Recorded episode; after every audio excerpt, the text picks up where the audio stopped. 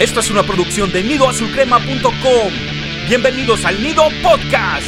Somos exigentes, somos águilas. Hola comunidad azul crema, les damos la bienvenida al decimoséptimo episodio y último de la cuarta temporada del Nido Podcast, traído hasta ustedes por su página favorita, nidoazulcrema.com. El día de hoy, pues ya sabemos que no hay fútbol americanista, pero pues hablaremos un poco de lo que son los rumores y expectativas que tenemos del armado del plantel para el siguiente torneo, así como algunas preguntas de nuestros escuchas de este podcast.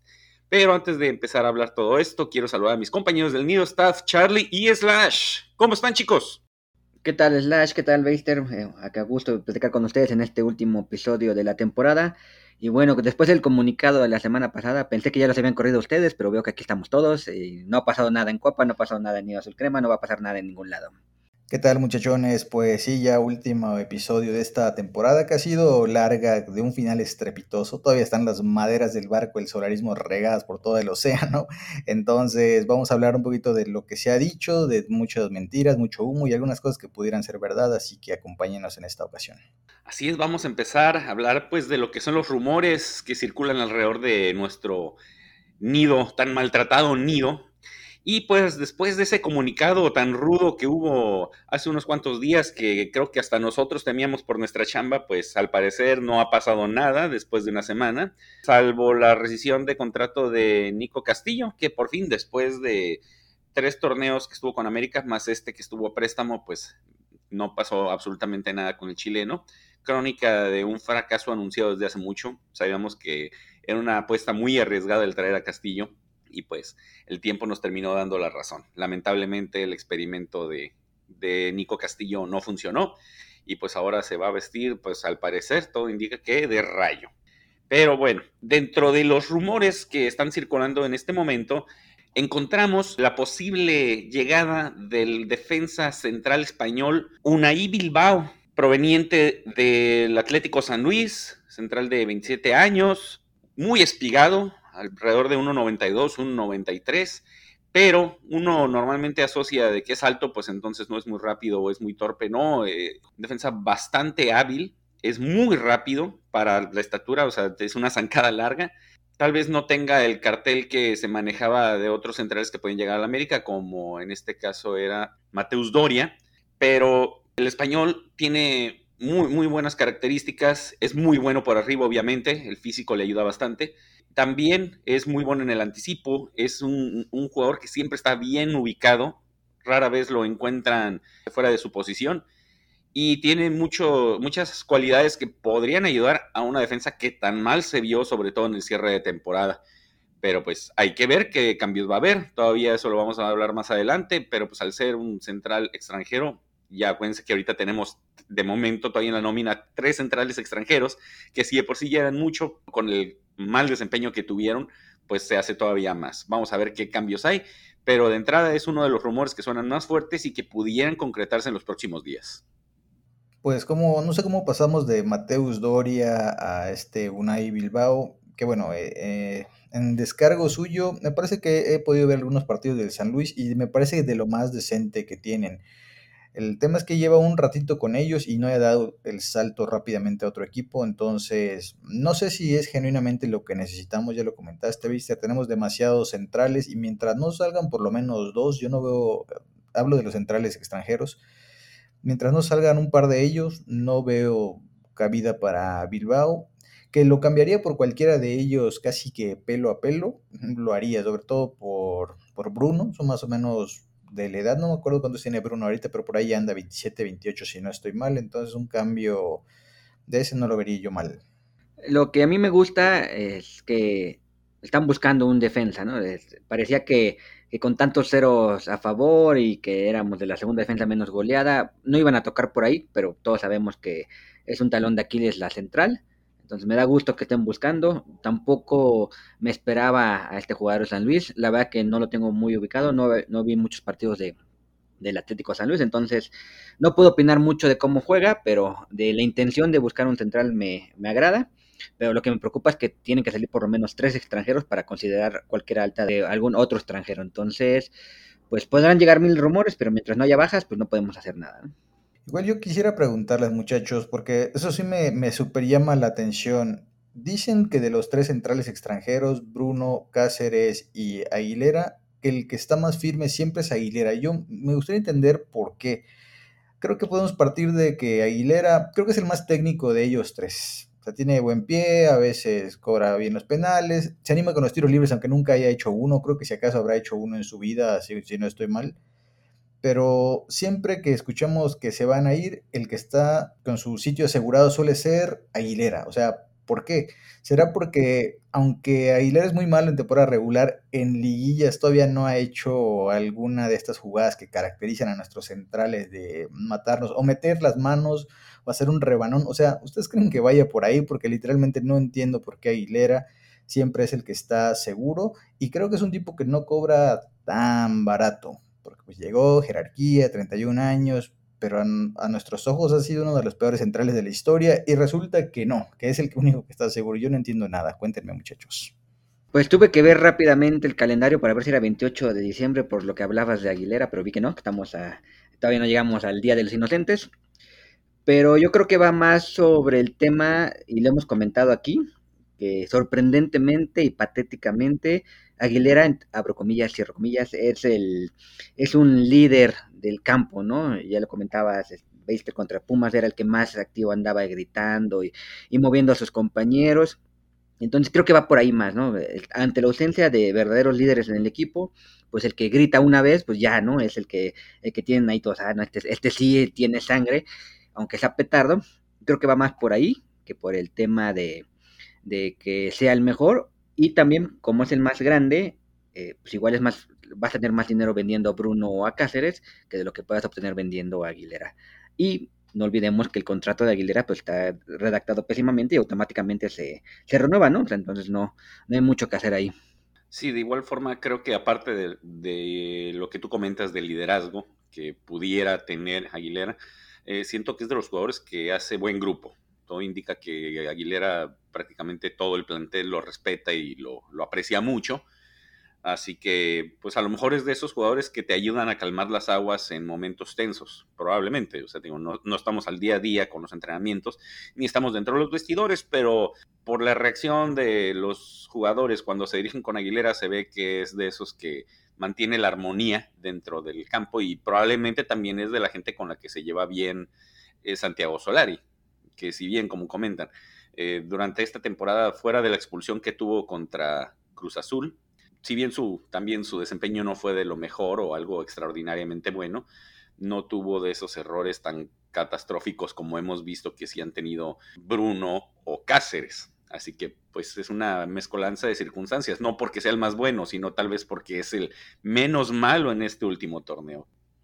Así es, muchachos. Pues bueno, ah, un poco aclarado ya el tema de Aguilera. Vámonos con los siguientes nombres que se acordarán la semana pasada en el episodio anterior. Yo solo le pedí a dos jugadores a la vida, a Diego Valdés y a Gorriarán. Y curiosamente esta semana empezó a sonar fuerte lo del chileno Valdés, que el América lleva a mano, ya saben lo que siempre se dice que de hecho yo agradezco que ahora sería que el América es el que lleva mano, porque antes era, bueno, en los años recientes es, el América pregunta tímidamente a ver si sus tres corcholates le alcanzan para traer a un jugador eh, pues consagrado de la liga. Entonces, bueno, haciendo resumen de, de, Valdés, es chileno, 27 años, juega de medio ofensivo y es titular ya este, en el Santos, de hecho es el número 10 del Santos.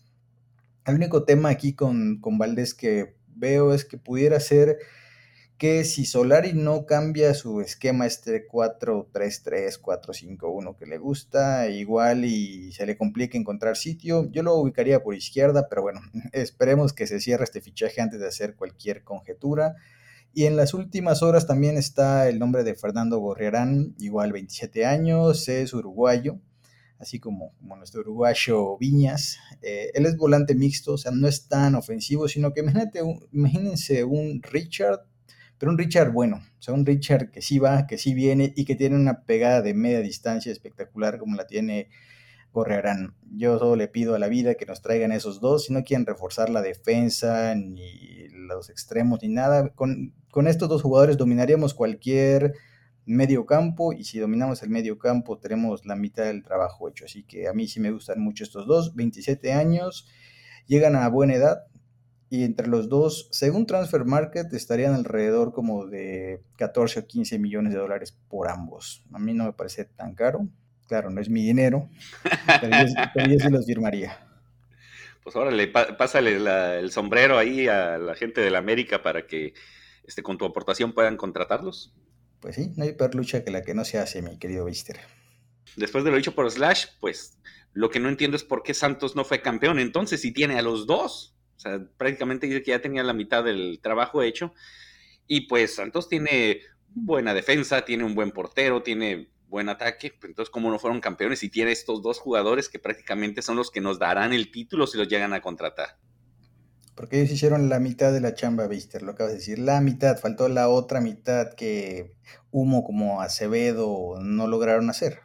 Acevedo, todo el mundo, esta semana lo pusieron en Alemania a mí no me parece tan bueno. Por lo menos cuando juega contra la América siempre comete errores, así que si no puede con la presión de enfrentar a la América, no me lo imagino en nuestra portería. O sea, no, muy sobrevalorado este muchacho Acevedo.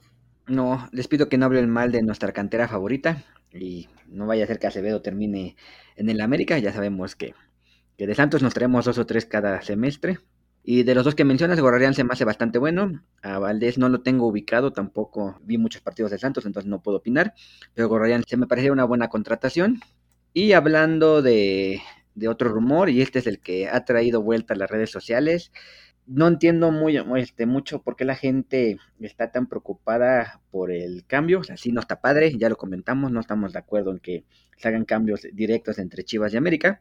Pero lo que me llama la atención es que, o sea, se van más por el tema este de, de la pasión que por aquí nos están ofreciendo. nos están ofreciendo Aurel Antuna, mexicano, 24 años, es extremo y es banca de Chivas, o sea, ni siquiera es titular de Chivas.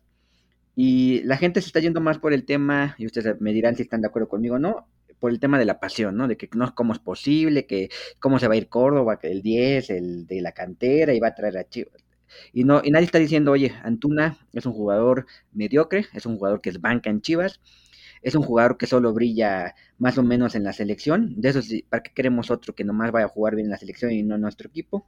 Y creo que sería un pésimo cambio, y lo comentaba contigo, eh, Slash, antes de empezar a grabar, que cotizaron a Córdoba al mismo costo que Antuna. O sea, es un, es un cambio jugador por jugador y sin ningún peso de por medio. Eh, no me queda claro si es definitivo o es, bueno, al rato me lo regresas, pero cotizaron a los dos. Y por todo lo que hemos dicho de Córdoba, que sí es un pecho frío, que no, que no tiene ganas de jugar en el América, que no puede con la presión, creo que vale más Córdoba que, vale, lo que vale Antuna. Y cualquier otro equipo de la Liga Mexicana te podría dar dos, tres jugadores por Córdoba sin ningún problema, de mayor calidad que, que Uriel. Pero bueno, ¿qué opinan ustedes de Antuna, más allá del cambio con Córdoba? O sea, tendría posibilidades de jugar, porque dicen que está pidiendo ser titular, tener salario alto, y no me creo que otra cosa por ahí está exigiendo. Eh, quiere ser estrella, y la verdad que no, no es un jugador estrella para nada. Entonces, ¿cómo verían Antuna en el equipo? Pues yo creo que no es un jugador con la jerarquía o siquiera con el talento como para estar en el América. Sí, efectivamente es un jugador que juega por derecha, es un extremo, es lo que estaba solicitando Solari desde hace ya varios meses, pero pues no porque sea lo primero que te ofrecen, debe de ser lo que vas a aceptar, o sea, como igual como comentaron ahorita, por un jugador con la fama, más que nada, que tiene ahorita Córdoba, podrías eh, obtener algo muchísimo mejor que Uriel Antuna, que aparte de que es muy irregular, que no es tan bueno como lo pintan, el tipo es problemático, le gusta la fiesta, además de que está pidiendo un salario muy alto, que es de hecho creo que el principal problema que ahorita mantiene detenidas lo que es la transacción por el intercambio de eh, por Córdoba. Así que imagínate, o sea, es un jugador que no necesariamente te va a hacer una solución, aunque bueno, sabemos que muchos se visten de azul cremas y les salen superpoderes, aunque también sabemos que hay lo contrario. Es indisciplinado, y aparte se está poniendo, ni siquiera llega y ya tiene sus actitudes de diva. Esto es otra crónica de un fracaso anunciado desde antes. Así que, independientemente, haciendo referencia a lo que tú comentaste, independientemente de la cuestión de que yo no estoy de acuerdo que sean intercambios directamente entre jugadores de Guadalajara y del América, Uriel Antuna no se me hace un jugador de tanta calidad ni que nos vaya a realmente aportar mucho o todo eso que tanto se necesita, en este caso específicamente por el costado derecho.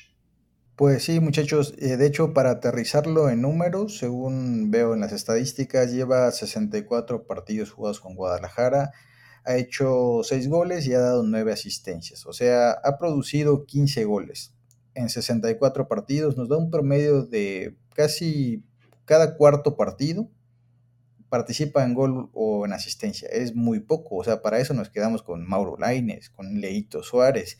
Y no tenemos un jugador desagradable que está crecido en el equipo, porque eso es la realidad. Esta semana estuvimos ahí tuiteando un poco y decíamos que el problema no es que venga del Guadalajara, que eso está muy mal siempre. El problema es que no es un buen jugador. Y cambiarlo por Córdoba suena un desperdicio de dinero, porque Córdoba podrá ser un amargo y pecho frío, pero es mil veces más futbolista y más determinante cuando se dedica a jugar, que mm, lleva como ocho meses sin, dedicarse a jugar, pero cuando lo vimos en su momento o su momentito prime en el América, era un jugador que sí marcaba diferencia y todos pedíamos a Córdoba y él les hacía goles en los clásicos y se los celebraba, o sea, Antuna no ha pasado nada con ese tipo, no entiendo por qué los tasaron igual como dice Charlie, yo de ese acuerdo, según medio leí, porque saben que son todos rumores, cada equipo se queda con un porcentaje de una futura venta. No sabemos si es la misma o cómo aplica esto.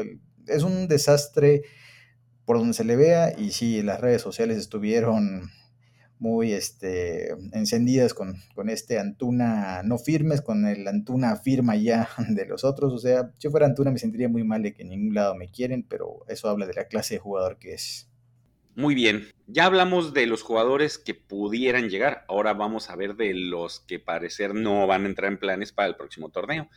Y entre ellos, de entrada, un par de, elementos que pues, prácticamente no jugaron en, en todo el torneo, que son Renato Ibarra y Leo Suárez, las famosas alternativas que teníamos para jugar por derecha, que obviamente estaban muy lejos de ser una solución. De igual forma, el poeta Benedetti, otro que ha tenido una carrera turbulenta con el América por la cuestión de las lesiones. Y tenemos al Mono Osuna, que llegó pues de emergente, no sabíamos qué esperar de él, tuvo un par de buenos partidos, ya hasta Slash lo quería de contrato vitalicio, pero posteriormente empezó a mostrar un nivel más cercano a lo que era la realidad y pues terminó siendo irrelevante aparte de la lesión que tuvo en el último partido, que fue en el momento más inoportuno, porque era cuando necesitábamos un verdadero escudo, ya que también aquí no se había lastimado y el que llega de repuesto se lastima, y pues, ¿qué está pasando? Así que pues estos son los jugadores que probablemente no veamos para el siguiente torneo. Estamos notando ahí que son tres extranjeros, que son los que estaba manifestando hace ratito Charlie. Así que probablemente con la salida de tanto de Benedetti como de Ibarra y de Leo Suárez estén abriendo los espacios para que llegue, en este caso, como comentamos hace ratito, eh, Diego Valdés o Bilbao. Así que veamos qué va a pasar. Se supone que en estos días debe empezar a haber movimientos porque como comentamos en cuestión de extranjeros, no puede llegar uno si no sale otro o un par más. Pues eh, en América están trabajando normalmente, digamos, eh, hasta el 10 de diciembre. Entonces, si va a haber algo, pues habrá que esperar hasta esa fecha, yo creo. No creo que hagan algún movimiento antes de eso. Y estos nombres que mencionaste, Beister, yo nomás tengo la duda con el Mono Osuna, porque se supone que había llegado con un contrato de seis meses, que yo había entendido, y que salgan todos los medios que le están buscando acomodo, pues o sí lo contrataron, o sea, o le dieron, Baños le dio un contrato de un año, o, por qué eh, está siempre en la lista de los cuates que están acomodando, si teóricamente era jugador libre cuando se acabara este torneo, pero bueno, nomás era, tengo esa duda, ¿no? De, de por qué el Mono Osuna aparece en todas las listas de posibles este, bajas. Sí, debió ser ya baja automáticamente. De acuerdo con el, con el King Kong Osuna, que desde que surgió eso del King Kong, cortesía de, de alguien, no me acuerdo de quién, pero alguien lo dijo en Twitter y aquí le dimos bola y mira lo que pasó, nos quedamos sin, sin el mono Osuna. Y dijimos que no íbamos a volver a alzar a ningún jugador como al Cinedín, y vean lo que pasa. empiezo a creer que somos aves de mal agüero con esto de, los apodos, muchachos. Así que próximo torneo, nombre y apellido nada más y ya está. Y si hay algo que rescatar, a ver, rapidísimo, Renato Ibarra, no, su, imagen está muy manchada, más allá de que es un jugador bastante decente, que a mí me hubiera gustado verlos entrar por derecha, si no hubiera hecho todo este rollo que hizo, o sea, yo era partidario de él, ya lo he platicado en otros episodios, Leito Suárez, ese tipo le pasa lesionado toda la vida, no va a vivir de sus goles contra Pachuca, así que ya adiós. Benedetti y me voy a adelantar un poquito con el caso de, Viñas y Benedetti. Yo lo que creo es que estos tipos están tan aferrados a la América que saben que cuando se vayan van a desaparecer del mapa futbolístico. O sea, ahorita están como polizontes en un crucero transatlántico de lujo y ellos saben que cuando los descubran van a estar jugando en equipos que pelean el ascenso, equipos de media tabla y su carrera se va a ir al garete. Yo por eso los veo aferrados con uñas y dientes a la América, de yo no voy si no voy a Europa van a ir a Uruapan, si acaso, porque Europa está muy complicado. De hecho, el, agente de Viñas dijo que, bueno, lo manejó muy políticamente, dice que por el afecto y el cariño y el respeto que le tiene Viñas al Club América, no va a salir si no es Europa. Así que pues a lo mejor va a terminar recalando en la famosísima Liga de Chipre que tanto habla Charlie, pues es Europa técnicamente, así que puede irse para allá, porque dice que no sería negociado o no quisiera ser negociado con otro club aquí en México. No, no se mofen la Liga de Chipre, el campeón de Chipre juega los playoffs para entrar a la fase de grupos de, de la Champions, así que puede aspirar a jugar Champions Viñas.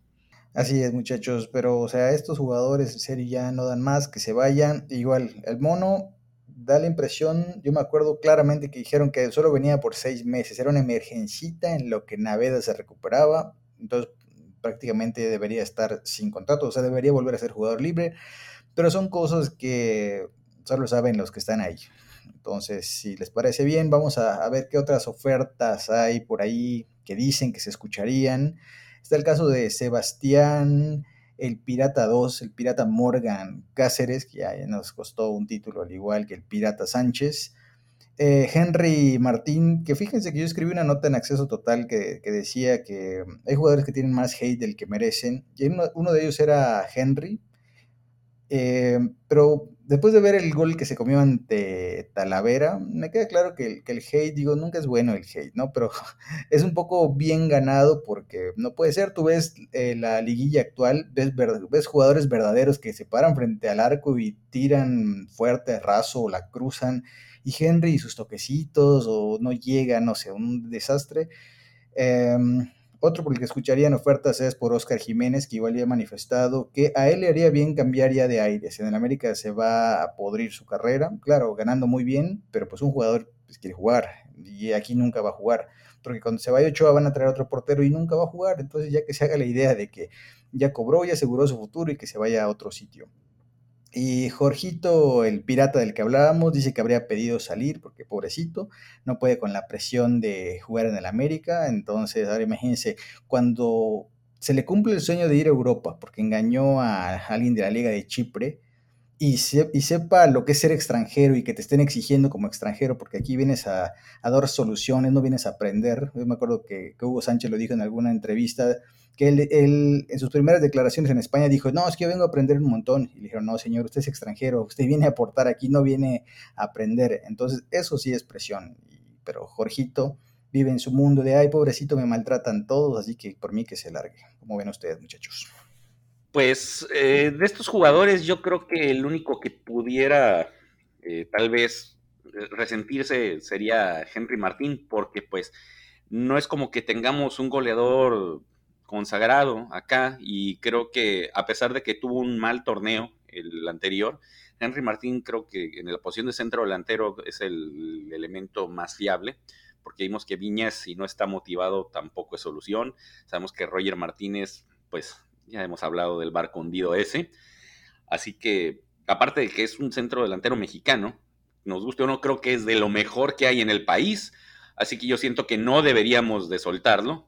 Jorge Sánchez eh, ya, pues como tú dices, no puede con la presión, con tanta, ahora sí, que tanta odio que se le manda por redes sociales, amenazas que ha recibido. Siento que no, su carácter no es el de un jugador del América.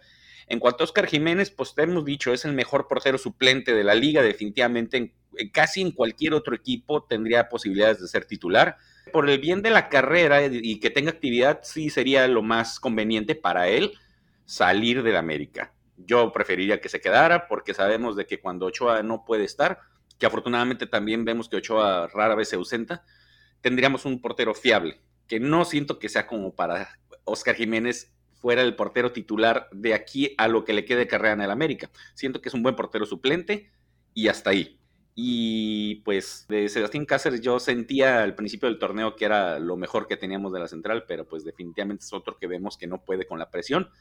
No sé, a lo mejor a estas alturas del partido, la generación de jugadores que están surgiendo ahorita, no solo en México, sino en todo el mundo, si no vienen de una presión como lo que podría ser un fútbol europeo, de una liga de, las, de la primera línea o de la segunda línea, no entra la liga de Chipre ahí, Charlie, siento que no tienen los tamaños o el carácter o la determinación necesaria para poder jugar en el América, no pueden con la presión. Así que yo siento que fuera de que contraten a un jugador que ya esté realmente consagrado o realmente adaptado bien y que sepa y que haya demostrado un buen nivel en la Liga de México, deberían irse por un jugador de jerarquía para cubrir lo que es la zona de seguridad, que es tu central y que tantos problemas te dio al final del torneo, que fue lo que terminó dejándonos fuera. Eso es mi opinión. Yo creo que el problema de los jugadores jóvenes, independientemente de la nacionalidad, es que dos, tres partidos buenos, alguien le habla bonito al oído y ya se ven en Europa. Eso le pasaron a Jorge Sánchez y a Córdoba regresando de las Olimpiadas. La debacle de Cáceres se vino justo cuando anunciaron antes una fecha FIFA la prelista de Uruguay y él apareció en la lista creo que tenía rato que no lo convocaban, o, si o creo que nunca lo habían convocado a la selección mayor, era de la sub-23, pero cuando salió esa prelista y que estaba Cáceres eh, en, ella, se vino para abajo, luego vino la lesión, entonces ya no pudo ir a la última fecha FIFA, pero creo que va por ahí, ¿no? El tema de que se creen demasiado y creen que México ya no los merece, y cuando ven que no vienen a tocar la puerta por ellos, pues empiezan ahí a flaquear un poco. De Henry Martín, creo que sería buena banca, yo tampoco me desharía de él. Y Jiménez, pues me cae bien, se me hace un muy buen portero suplente y sí se me haría justo que pues, pudiera acabar su carrera jugando y no sentado esperando a que Ochoa se lesione o algo así. Y creo que eh, tenemos ahí a Fernando Tapia, que puede ser un, que ya es momento de que lo empiecen a aventar al ruedo y pues, aquí ir fabricando jugadores, ni modo, no pasa nada si se va Jiménez y se queda Tapia un rato de suplente. Y Jorgito Sánchez, pues bueno, pues, la puerta es muy grande, hay 17 otros equipos en la Liga Mexicana. Seguramente, si él dice, oye, quiero ir a este equipo, ese equipo lo va a querer y en América puede negociar dinero o algún, algún trueque, ¿no? O sea, tiene buen mercado, es seleccionado nacional, pues que le llegue, ¿no? No tenemos por qué andar eh, suplicándole. Y, en ese orden de ideas, voy a hablar de dos rumores que, sentimos un poquito más fidedignos porque ya tienen equipos, ¿no? O sea, y el, ya lo discutimos un poquito más el, de Córdoba hace ratito. Córdoba sí tiene un pretendiente, sí hay una negociación ya establecida, pues ya comentamos Antunes el que la está deteniendo, pero Córdoba pidió ir a Chivas y pues ya estaba casi amarrado, ¿no? Antuna que lo está deteniendo, pero lo mismo con Sánchez. Si Córdoba no quiere estar en la América, pues hay otros 17 equipos, está la Liga de Guatemala, está la Liga de, Perú, hay mil opciones para que Córdoba pueda migrar. Y el otro que está un poquito también eh, ya firme con, con destinos, Roger Martínez, que dicen que Boca Juniors lo, lo quiere buscar otra vez, pero que el América parece que ya aprendió la lección y que no va a aceptar nada más que no sea dinero por adelantado y un solo pago. ya no va a diferir, ya no va a aceptar créditos, ya no va a aceptar promesas, ya no va a aceptar playeras firmadas por Riquelme. si no hay dinero en la mesa, no va a haber venta. Entonces, ahí puede, puede caerse la, negociación con Roger porque ya conocemos cómo funcionan los argentinos. Pero bueno, parece que han aprendido algo y que ya no van a negociar a menos de que sea 100% por adelantado el tema. Incluso se manejaba un intercambio por el argentino Cristian Pavón, pero al parecer no es del total agrado en este caso de Solari. Y como tú comentas, creo que América lo que busca es dinero, dinero, dinero, dinero, contante y sonante. Pero sabemos que los clubes argentinos eh, son muy díscolos y no les gusta soltar el dinero, sobre todo esas cantidades que están pidiendo alrededor de creo que 10 millones de dólares. No es algo para ellos muy fácil de soltar. Y perdón, Slash, antes de que intervengas, se me olvidó comentar que leí que el representante de Viña se había dicho que Viña se va a quedar a pelear un lugar. Entonces, con lo que tú dijiste, pues él se va a esperar a que se le acabe el contrato de 10, 15 años que le dieron.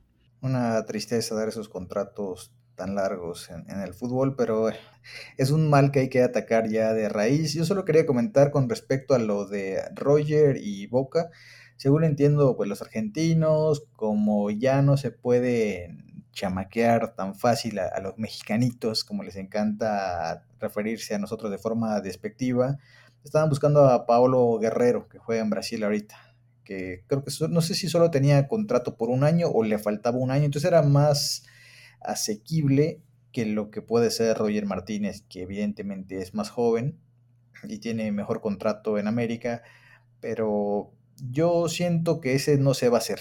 Ah, Roger, siento que su destino va a ser eh, seguir los pasos de, Darwin, el científico, jugando en, en, la MLS. Nadie en Sudamérica va a alcanzar a pagar lo que él quiere y eventualmente se le acabará el contrato con el América y no le va a quedar más remedio que ir a la MLS o ir a la Liga de Chipre o ya siendo libre tal vez pueda ir a, a Boca, pero antes no lo veo pues sí, nada más que todavía le va a quedar un par de años para esperar eso, toda vez de que Roger tiene contrato hasta junio de 2023, así que nos quedan por lo menos tres torneitos más de Roger Martínez, si no se logra hacer una, ajá, si no se logra hacer un, cambio. Ni hablar, ven, por andar construyendo barquitos de papel. Ah, su contrato se firmó antes del barco. Ahí, ahí no tenemos vela en ese entierro, ¿viste? En fin, pero bien que se andaban subiendo. Pero bueno, ya con todo lo que hemos dicho ahorita y dándonos cuenta de las posibles altas y los rumores de bajas fuera de la que ya está confirmada, que es de Nico Castillo, que con él, pues desde hace rato con él no contamos. ¿Qué expectativas tenemos de este plantel que se pudiera armar para el siguiente torneo?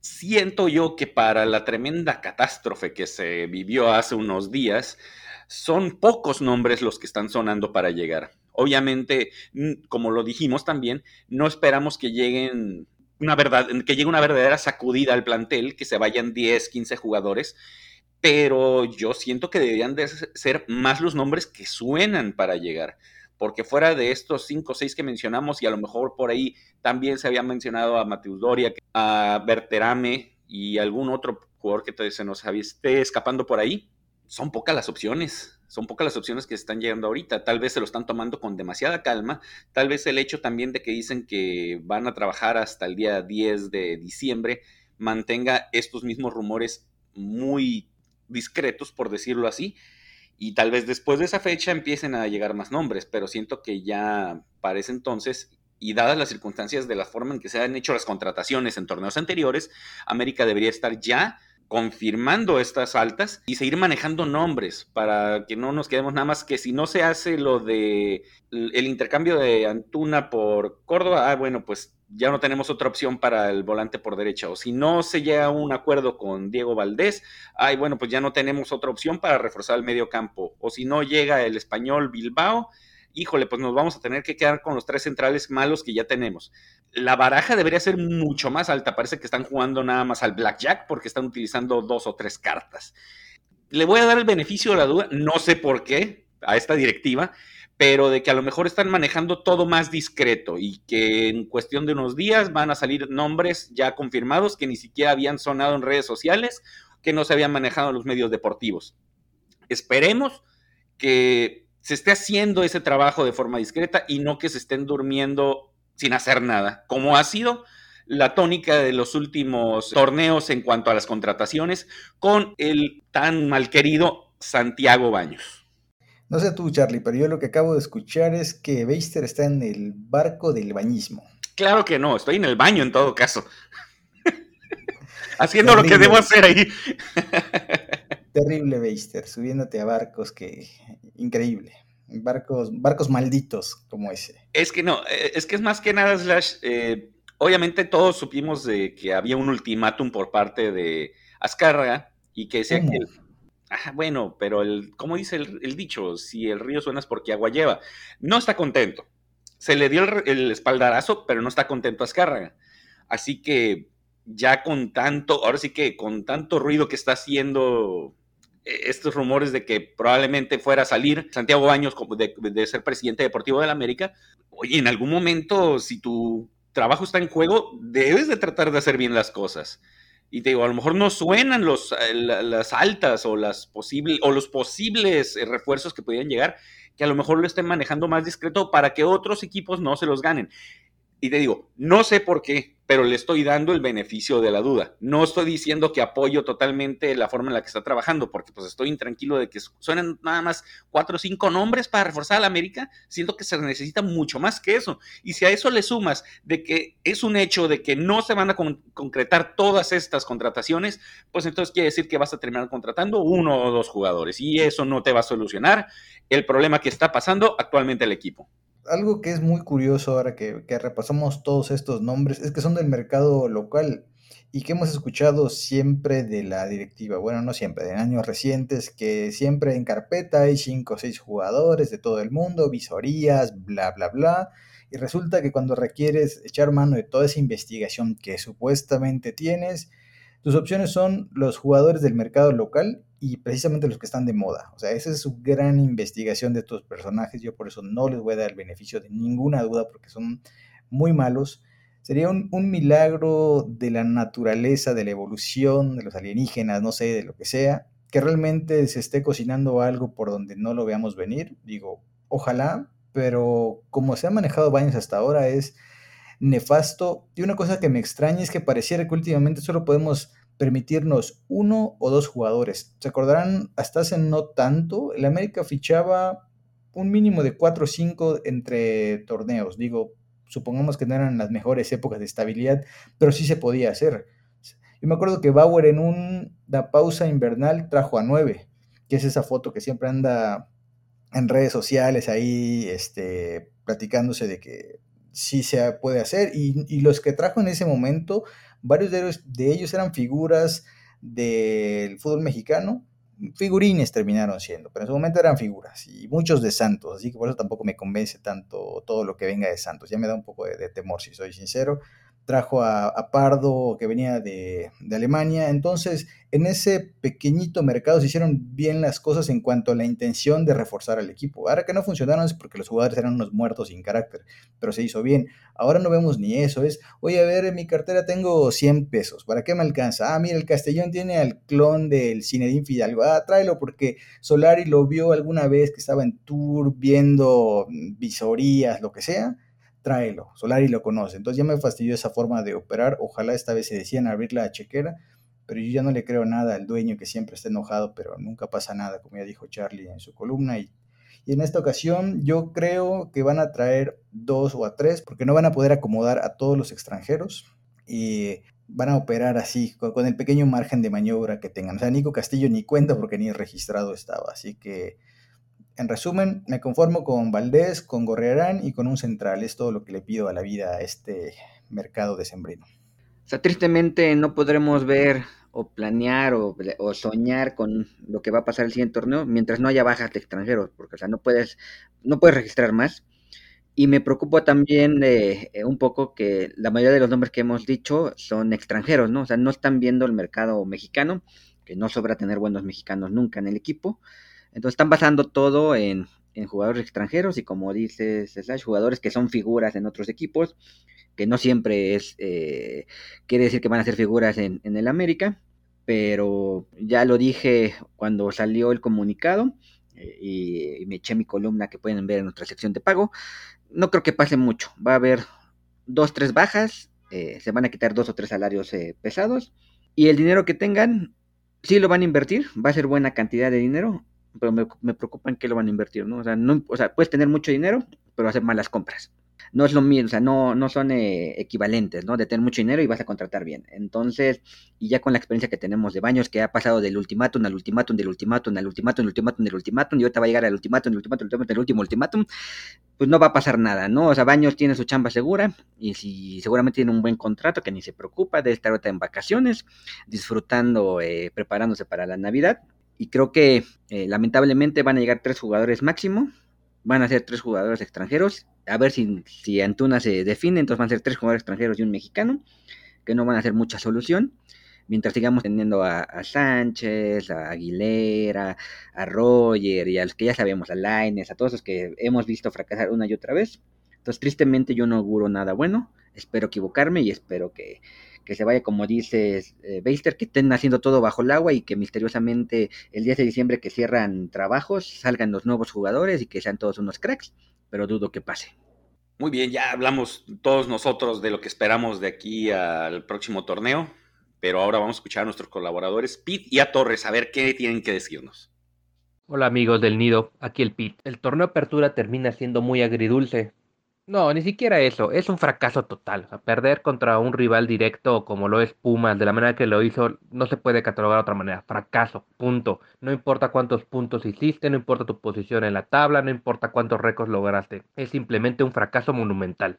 ¿Qué se espera del mercado de fichajes? Pues esperaría lo mismo que en los últimos tres años, que el equipo se deshaga de jugadores que no han servido, como Roger Martínez, por ejemplo, es un buen ejemplo de que una de cal por 50 de arena, o sea, no se puede jugar con, jugadores así. Córdoba, otro que nomás no ha levantado. Benedetti, bueno, ya, la defensa ni se diga. No, hay mucho que hacer ahí. Entonces, ¿qué esperaríamos? Que muchos de estos jugadores ya se vayan. Y obviamente que por fin lleguen jugadores de calidad. O sea, uno de los grandes problemas que ha tenido la América en los últimos años fue de que desarmaron al equipo del campeón de 2018 y, y, sustituyeron a los que se fueron con jugadores que simplemente no son, muchas veces ni parecieran que son de primera división.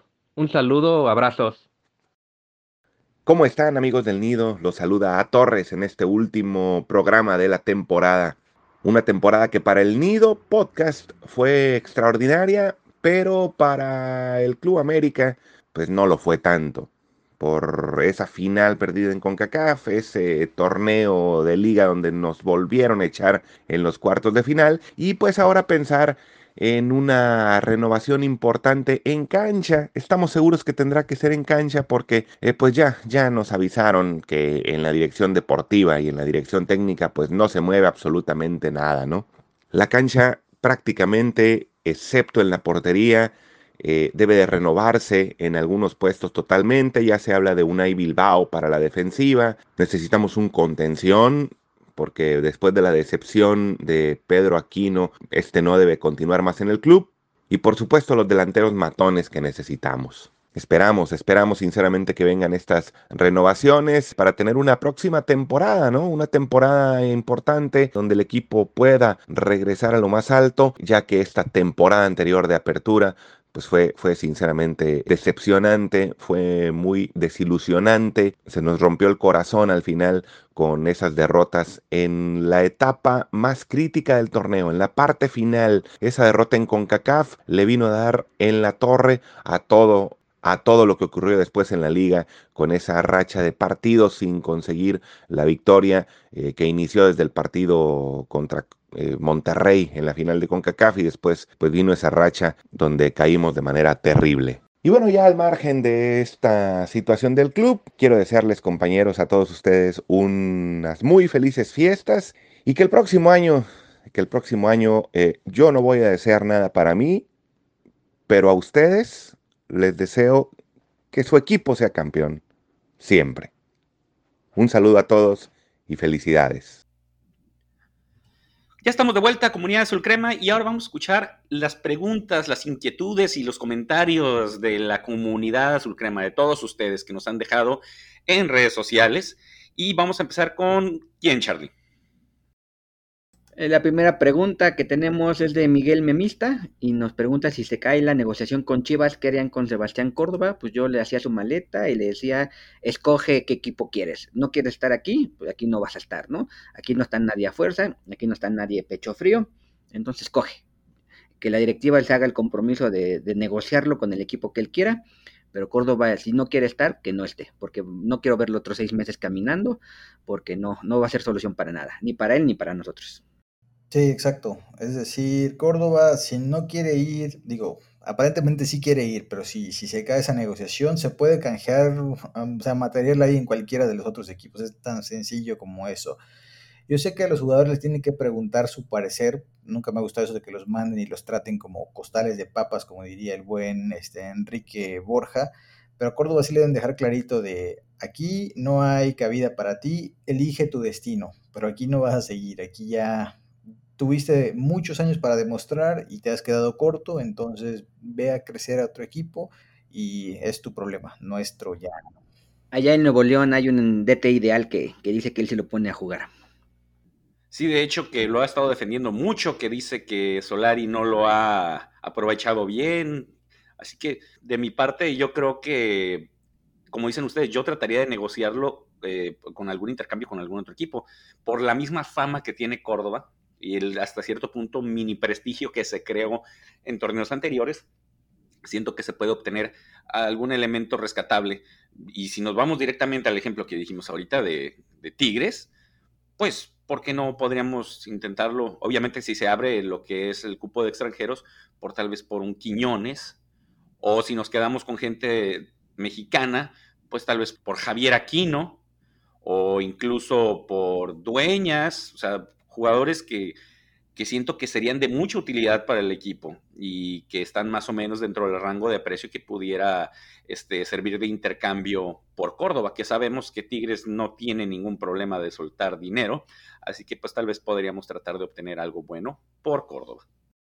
De acuerdo muchachos, vámonos con el siguiente comentario, diagonal pregunta de nuestro amigo Juan Carlos Barreda, que es súper fan del podcast, le mandamos un saludo. Dice, saludos a mis muchachos de oro, hombre, eh, muchachos de oro son ustedes, la, gente que nos ayuda escuchando el podcast, que pues este, esta temporada ha tenido muy buena pegada, así que gracias a, todos, porque sin, ustedes no estaríamos aquí. Nos dice... No los merecemos. Tal cual. Dice, ¿cuál es su diagnóstico de la América como institución? Entre paréntesis, equipo mayor, las menores, sin incluir a la femenil que todavía está ahí participando, fuerzas básicas, fichajes y directiva. Eh, ¿Podemos soñar el siguiente torneo o nos tiramos de un precipicio de una vez? ¿Y quién es el máximo villano de la temporada? A ver, el diagnóstico ya lo hemos hecho a lo largo de el semestre. De hecho, hace no tanto saqué un par de columnas, una de ellas que decía que hay que señalar a los culpables correctos, donde platiqué que por lo menos en mi punto de vista el mal que tiene la América es un mal estructural, no es un mal de solo plantel o solo técnico o solo directiva, todo está, digamos, organizado de una forma en la que todos son culpables en mayor o menor medida. Entonces el América sí requiere una sacudida en varias de sus líneas. O sea, no dejemos los parchecitos y hagamos las cosas bien. Tipo ahí para Emilio, hay que hacer las cosas bien, Emilio eso, es, un daño estructural que tenemos. Nos pregunta si podemos soñar para el siguiente torneo, nos tiramos de un precipicio. Yo creo que hay que aguantar, porque el fútbol mexicano es rarísimo. O sea, el, equipo 11 de la tabla está todavía por jugar una final, no sabemos cómo quedará al momento de, de esta grabación, pero en el fútbol mexicano puede pasar cualquier cosa. Y bueno, el máximo villano de la temporada no es otro que Cordovita, todos teníamos la ilusión de cuando regresó de Juegos Olímpicos que por fin iba a ser el 10, más allá del número, que yo siempre he dicho, del número es joda, pero el personaje como protagonista, aunque llevara el número 198, venía bien de Juegos Olímpicos y fue un verdadero desastre. Para mí es el máximo villano de la temporada, como lo fue a lo largo de todas las jornadas en las que participó, que fueron de las 5 a la 17, descontando las veces que lo pusieron en la banca. Yo siento que si nos vamos a un diagnóstico en términos médicos, yo diría que ahorita la América está en terapia intensiva, se requiere una verdadera intervención quirúrgica en muchos aspectos. En cuanto a directiva, sabemos que es un desastre. Como plantel es muy pobre y ahí están los resultados. A la hora buena, fueron insuficientes los jugadores. Eh, obviamente también esto estamos viendo que en las categorías inferiores tampoco se obtuvo casi nada. O sea, no se obtuvo ningún resultado positivo, quedaron en el camino. Con América no nos podemos tirar al precipicio porque sabemos que es una institución grande, la más grande del fútbol mexicano, y va a haber mejores momentos. Tal vez no lleguen de inmediato, pero hay que tener paciencia. Por eso somos aficionados a este equipo, sabemos que es el ave de las tempestades y que en algún momento, cual otra ave, como el ave fénix, van a terminar resurgiendo las cenizas. Esperemos que en algún maldito momento esta directiva se le ocurra hacer bien el trabajo y pues los resultados lleguen poco a poco. Y pues yo coincido como el máximo villano de la temporada, pues es Córdoba, porque es del que más esperaba y es de los que menos contribuyó, aunque también ahí el rollerismo que tenían acá otros dos elementos de este staff, pues terminó siendo también alguien que se esperaba mucho, sobre todo por el buen cierre que tuvo la temporada anterior, y pues no lo pudo refrendar en el torneo que acaba de concluir. Eh, yo no estoy de acuerdo contigo en tu diagnóstico, Beister, que la América está en terapia intensiva. Creo que apenas entró a hacerse su chequeo médico general y le detectaron 20.000 virus y que se tiene que pasar a operar. Creo que estamos todavía en la, en la fase de diagnóstico. Sí se requieren muchos cambios, se requieren eh, muchas medicinas. Esperemos que empecemos. No se va a solucionar todo en este invierno, considerando que Baños no se va pero esperemos que empiecen a armar el plantel un poquito que sea más fuerte y que luego ya vayamos a las otras áreas del equipo. Y para complementar tu, comentario, la, sub-20 quedó fuera en cuartos de final y la sub-18 quedó eh, eliminada en semifinales, si no me equivoco. Pero bueno, los dos fracasaron totalmente. La femenil ahí va, eh, le ganó Chivas el, partido de ida de los cuartos, pero bueno, hay que ir a jugar a Guadalajara. Y pues en general, pues el, tema de las fuerzas básicas, pues ya habrá tiempo de platicarlo con más calma. Ahí tenemos una discrepancia, Slash y yo, de qué, qué hacer con ellos. Pero lo que siento eh, terrible es que tengamos por lo menos 5 o 6 años escuchando hablar de Morrison Palma, que es un jugadorazo, que ahora sí, que ahí viene. Y no lo hemos visto para nada, solo cuando se meten en problemas de, en redes sociales. Y así como Palma, hay cinco o seis jugadores que, que tres, cuatro años escuchamos que sí, que sí, ahí vienen, ahí vienen, ahí vienen, y no pasa nada con ellos, ¿no? Entonces, sí hay un problema muy serio entre fuerzas básicas y primer equipo, que ya habrá otro tiempo, otro podcast para discutirlo, porque nos vamos a echar una plática larga. Y el villanazo, pues sí, Cordovita, que coronó su temporada pidiendo irse a Chivas, o sea, no, o sea, pudo haber su, quiero irme a otro equipo, ya no quiero estar en América, perfectamente válido, pero que haya pedido irse al archirrival, eh, no tiene nombre, ¿no? Es, es terrible.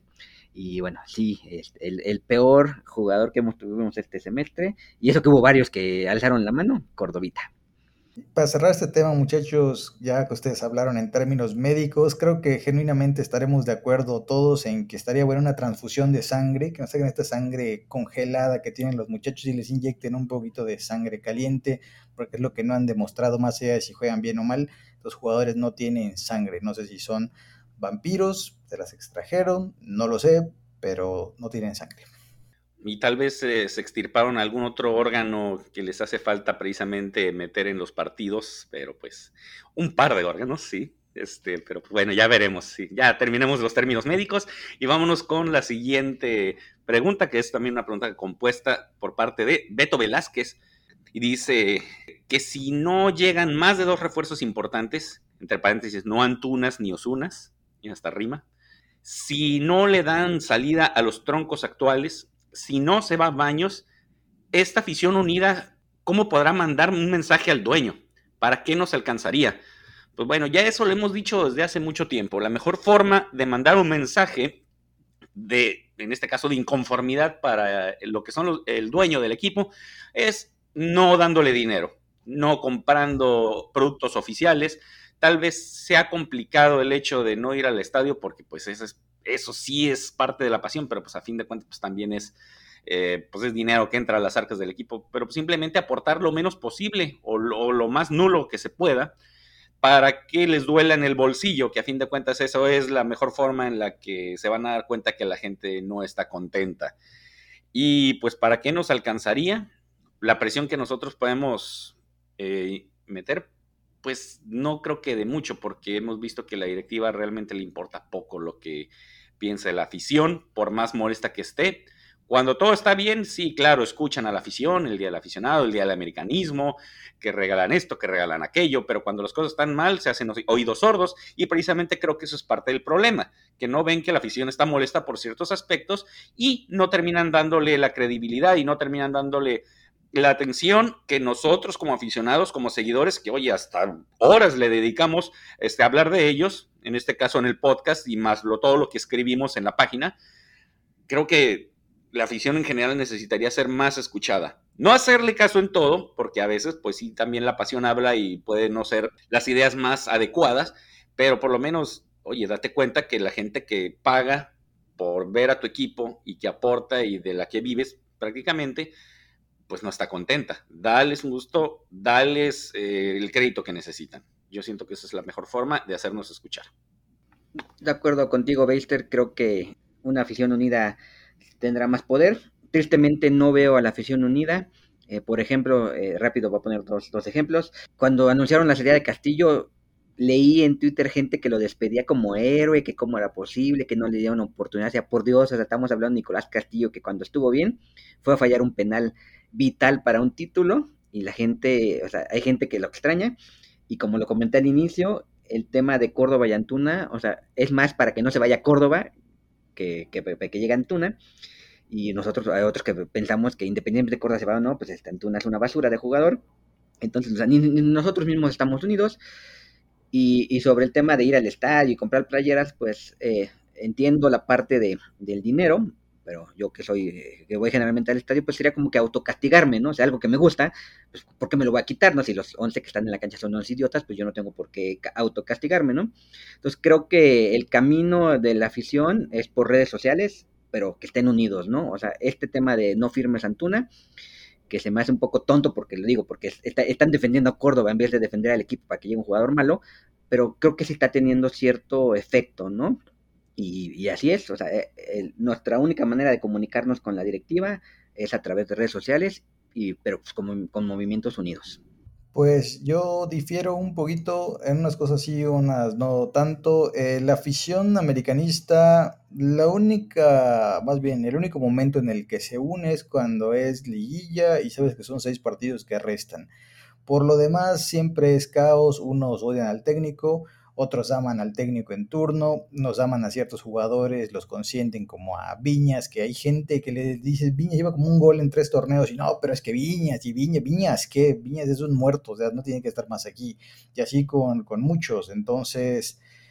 Eh, al final cada quien habla por como si el jugador o el técnico le cae bien o le cae mal y esto que hemos visto en redes sociales es, empieza a ser una pequeña eh, muestra de que podemos evolucionar. Digo, para mí lo óptimo, y lo he dicho, aunque este, luego siempre choco con Charlie con, con ese tema, para mí lo que, de lo que entienden ellos es de dinero. Y mientras ellos sigan recibiendo ingresos, podemos patalear todo lo que querramos, porque al final es, te traigo a al Mono Osuna y todo el mundo comprando camisetas y algunos se ponen la de Mono Osuna, entonces eso le gusta a la gente, o sea, no estoy diciendo que tú, Charlie, pero en, general es un poco así. Que pensé que me habías visto en la calle con mi playera de Mono Osuna, pero qué bueno que me dices que no. Te confundí, Charlie, pensé que eras tú, pero, pero no, afortunadamente no eras tú. Entonces, yo no veo que el americanismo esté tan unido. Para algunas cosas que ya no tienen remedio, como fue el, fuera piojo, ahí sí, pues, aunque tiene todavía defensores, ahí sí quedó clarito que ya no había nada que hacer. Pero en todo lo demás, yo veo un revoltijo legendario, nadie se pone de acuerdo con nada. Entonces es muy difícil porque luego, o sea, se quejan de que a la afición no nos escuchan pero para empezar, la afición americanista es numerosa, o sea, tenemos más seguidores que cualquier otro equipo de, en este país, por tanto hay facciones por todos lados, entonces, ¿a quién vas a escuchar? O sea, ¿cómo sabes quién tiene la razón? Entonces, solo cuando es realmente súper unánime es que tal vez se, puede, se medio puede considerar, como es el caso de, de Antuna, que tampoco es tanto, ¿eh? o sea, 5.000, 6.000 tweets comparados con 22, 25 millones de aficionados, mm, es una muestra poco representativa, pero bueno, como yo decía, es un inicio de que cuando genuinamente no queremos algo, pues ahí nos vamos eh, manifestando pero siento que la afición azul crema dista mucho de estar unida. Y, yo no creo que nunca lo esté, y creo que eso es parte del show de ser americanista, ¿no? Estar discutiendo no solo con 17 equipos, sino que hasta entre nosotros no nos ponemos de acuerdo con lo que consideramos que es mejor para el equipo. Totalmente de acuerdo, y ya pasamos a la última pregunta, porque ahora sí creo que nos hemos extendido un poquito, y es de GIF, y que nos pregunta si hay algo que esperar sin refuerzos para el próximo torneo. Pues no, no hay nada que esperar. Si son los mismos petardos, pues tendremos el mismo resultado petardo. De hecho, hasta Einstein tiene una frase para eso, así que no, eh, sería de locos esperar otra cosa haciendo exactamente lo mismo.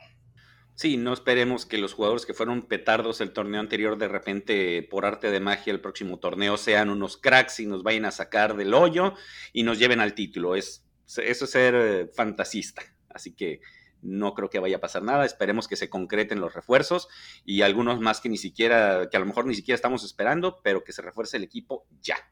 Y ojo, que Renato Ibarra regrese o que den de alta a Leo Suárez no son refuerzos. Muy bien, con esto vamos a dar por terminado el episodio del día de hoy y también lo que es esta temporada. Les agradecemos infinitamente a toda la comunidad Sulcrema por seguirnos semana con semana en este Neo Podcast. así como especialmente a la gente que nos ha apoyado en Acceso Total.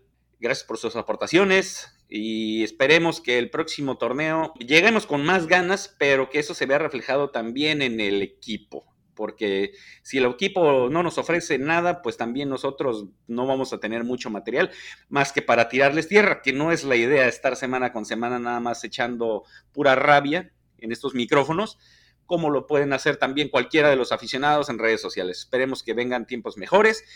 Y para eso ocupamos de toda la comunidad de Sulcrema para hablar de todo esto. Esperemos que vengan buenos resultados, que vengan buenos jugadores y ya veremos qué pasa el próximo torneo. Así que de igual forma agradezco a mis compañeros del staff que estuvieron aquí conmigo. Charlie, muchas gracias. Muchas gracias, Beister. Muchas gracias, Elash. Y sí, muchas gracias a todos los que nos escucharon. Ya cuatro temporadas suena fácil, pero ha sido un largo trabajo. Eh, sobre todo al que le toca editar, que le agradecemos que sacrifique sus fines de semana para que esto esté listo el lunes. Y como bien dices, pues esperemos que el siguiente torneo eh, sean cosas buenas, haya más, más alegrías y que nosotros también tengamos material bueno para platicar. Y eh, esperen, eh, ya Slashes platicará con un poquito más detalle las sorpresas que tendremos para el siguiente torneo en la página. Y la página no se va de vacaciones, nosotros sí seguimos trabajando más allá del 10 de diciembre. Entonces, pasen a visitarnos para que se vayan enterando de rumores, contrataciones, bajas y cualquier cosa que pase con el equipo. De igual forma, Slash, muchas gracias a ti. Pues gracias a ustedes también, muchachos, a la comunidad y ver en especial a nuestro editor de audio, que, si la gente todavía no sabe, nuestro querido Beister, que ha dedicado muchísimas horas ya en cuatro temporadas editando los episodios. Entonces ahí cuando, cuando lo vean, invítenle a una chelita, porque pues sí, sí se rifa Ben Beister. Me, hace cara de que una, no, que un six por lo menos. Bueno, ya, ya saben, Beister no es barato, es, es como, como Bruno, cobra mucho, pero él sí juega. Yo no meto la mano donde no debo. Exactamente. Em, también, como decía Charlie, estamos preparando algunas novedades en la página, ya se las haremos saber pues próximamente, tentativamente a mediados finales de este mes, ahí va a estar publicado todo. Ya saben que siempre con la comunidad nos manejamos con transparencia, nos gusta siempre comunicar qué estamos haciendo y por qué lo estamos haciendo, entonces eh, esperen noticias próximamente. El podcast se va de vacaciones, más no la web, ahí vamos a seguir comentando. Eh, todo lo que pase. Y ya cuando regresemos en enero, probablemente para la primera fecha, pues esperemos que tengamos buenas noticias de, jugadores que, llegaron, que se fueron unos que no queríamos. Entonces, todavía queda mucho camino, pero el podcast ya entra en una pausa y pues bueno, desearle felices fiestas a todos y ya estaremos viendo qué pasa con nuestro equipo.